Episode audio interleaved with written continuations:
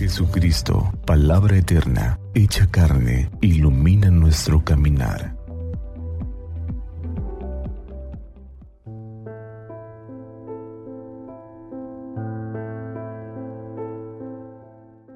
...29 de abril... ...del Santo Evangelio según San Juan... ...en aquel tiempo... ...muchos discípulos de Jesús dijeron al oír sus palabras... Este modo de hablar es intolerable. ¿Quién puede admitir eso? Dándose cuenta Jesús de que sus discípulos murmuraban, les dijo, ¿esto los escandaliza? ¿Qué sería si vieran al Hijo del Hombre subir a donde estaba antes? El Espíritu es quien da la vida, la carne para nada aprovecha. Las palabras que les he dicho son espíritu y vida, y a pesar de esto, algunos de ustedes no creen. Después añadió, por eso les he dicho que nadie puede venir a mí si el Padre no se lo concede. Desde entonces muchos de sus discípulos se echaron para atrás y ya no querían andar con él. Entonces Jesús les dijo a los doce, ¿también ustedes quieren dejarme? Simón Pedro le respondió, Señor, ¿a quién iremos? Tú tienes palabras de vida eterna y nosotros creemos y sabemos que tú eres el Santo de Dios. Palabra del Señor. Gloria a ti, Señor Jesús.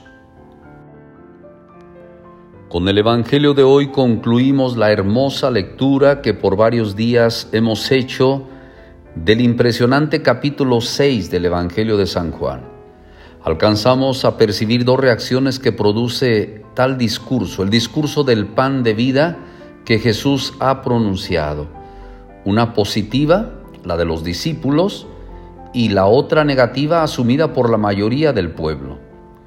Hoy resulta oportuno confirmar que hay que desconfiar de quienes venden la felicidad a bajo precio como cuando en el mercado vemos cosas sumamente baratas que nos hacen pensar que no sirven o están por echarse a perder.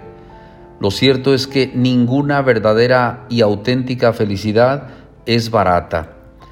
En la vida de todo creyente hay muchos momentos en los que nos hacemos preguntas similares a las del Evangelio. ¿A qué Dios seguimos? ¿A qué ídolos adoramos? ¿Continuaremos con Jesús o lo abandonaremos? Creo que todos nos hemos llegado a cansar de hacer el bien, de practicar la verdad, el amor, la justicia. Tal vez nos hemos cansado de ayudar, de callar, de aguantar, sobre todo cuando el mal nos rodea, cuando la duda y la increencia nos abruman. Nos parece imposible seguirnos manteniendo en la lucha de la perseverancia, y nos vemos tentados a aventar la toalla y a abandonar el arpa. Es en ese momento cuando Jesús nos pregunta, ¿también tú quieres marcharte y abandonarme? Todos los días hemos de elegir entre Dios o los ídolos. Y solo cuando optamos por seguir al Señor de Jesucristo, entonces podemos llamarnos cristianos. De lo contrario, podemos seguir al Dios dinero o del poder al Dios placer o del sexo, al de la soberbia o del egoísmo, al del bienestar o al del consumismo. Como personas buscamos siempre algo que nos llene, que nos satisfaga y nos realice como personas. Incluso los niños buscan a aquello que los haga felices. Los jóvenes buscan un sitio, una actividad o una persona que llene la aspiración en su vida. Así sucede también con los casados, con los consagrados, con los adultos mayores.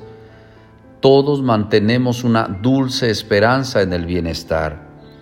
También en la cuestión religiosa se percibe una aspiración insatisfecha y es que nuestra estructura personal es toda una complejidad sometida a muchas tensiones internas y externas que nos pueden provocar fuertes crisis de personalidad en este momento de crisis, de duda, de incertidumbre, tenemos que caer en la cuenta que hay solo una persona que de verdad nos puede salvar.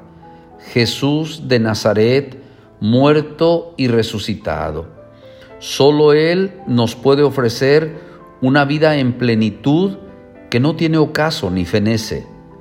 Ojalá hoy podamos repetir las palabras que Pedro dijo, Señor, ¿a quién iremos? Solo tú tienes palabras de vida eterna.